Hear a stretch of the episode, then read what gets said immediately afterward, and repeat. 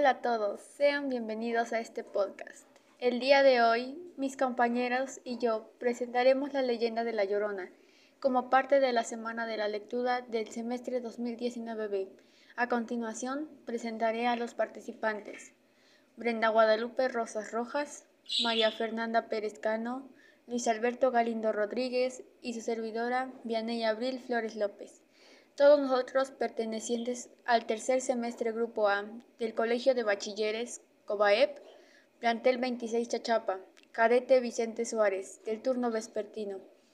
Así damos inicio a la leyenda de La Llorona, como se conoce hoy en día, un alma en pena que deambula por las calles buscando a sus hijos, que tiene su origen en México a mediados del siglo XVI.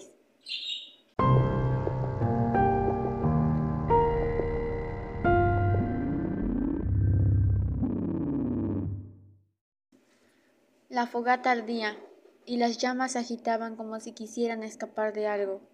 De repente, todo quedó en silencio. Ya nadie se reía, nadie hablaba. Solo permaneció el susurro de un viento frío que acariciaba nuestros rostros y movía nuestros cabellos.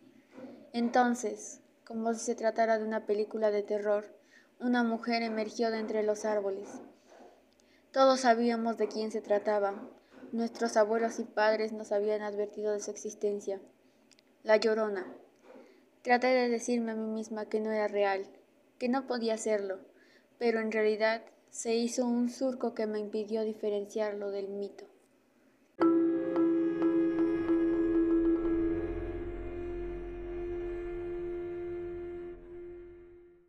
La mujer gritaba y sentí que mi piel se estremecía. Miré los rostros de los demás y una palidez extraña los había invadido.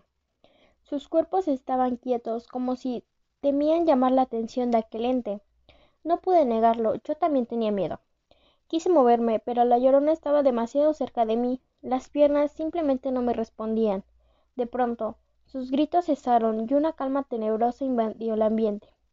Sin embargo, el silencio no duró mucho. De pronto, la llorona levantó el velo que cubría el rostro como si se tratara de un rito demoníaco.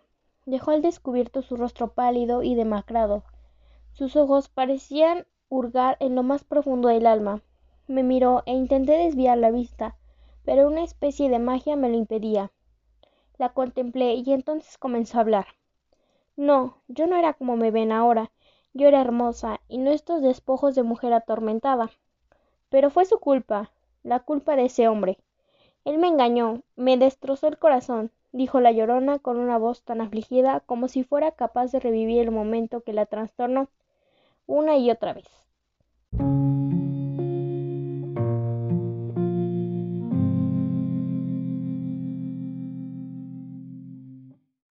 Yo la amaba, pero éramos muy distintos. Él era un criollo, sus padres eran ricos, yo no tenía nada, solo mi amor, así que sin pensarlo me entregué a él. Formamos un lazo que dio como fruto dos pequeños, mis hijos. Pasaron algunos años y el amor que creí que sería para siempre se terminó. De la manera más cruel me dijo un día, voy a casarme. Y yo me volví loca. Le dije que no podía hacer eso, que yo lo amaba, que teníamos dos hijos. Pero él me tomó de las manos violentamente y dijo que yo era uno cualquiera, que solo quería su dinero. Dijo que yo no lo amaba y que me quitaría mis hijos, mis hijos, mis pequeños hijos. Así que esa noche supe qué tenía que hacer. Él no podía llevarse a mis criaturas, yo no podía permitirlo. Esa misma noche fui por ellos y les dije que iríamos de paseo. Caminamos. Mis hijos iban muy contentos. Recuerdo sus saltitos y su alegría tan infantil, tan inocentes. Casi me arrepiento de lo que estaba a punto de hacer, pero cuando llegamos a la orilla, escuché una voz que gritaba, Mátalos, mátalos. La voz no se detenía y no sabía qué hacer. Quería que se callara, pero no lo hacía. Una terrible ira me invadió y recordé al canalla que me había humillado, que quería quitarme a mis hijos. Sentí como todo el amor que le tenía se transformaba en odio. Sin pensarlo más tiempo, tomé a mis hijos y sumergí su cabecita en el agua. Los niños luchaban por su vida, daban golpes al agua, y yo no dejaba de presionar sus cabezas, hasta que de repente ya no se movían.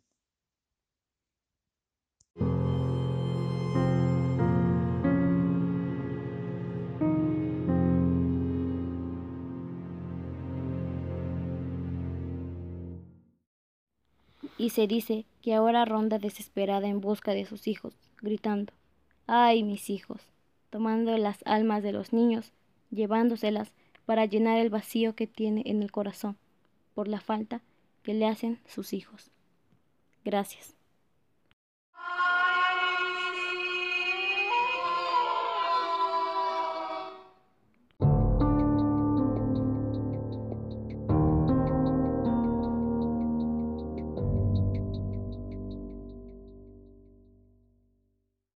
Así damos por concluido este podcast.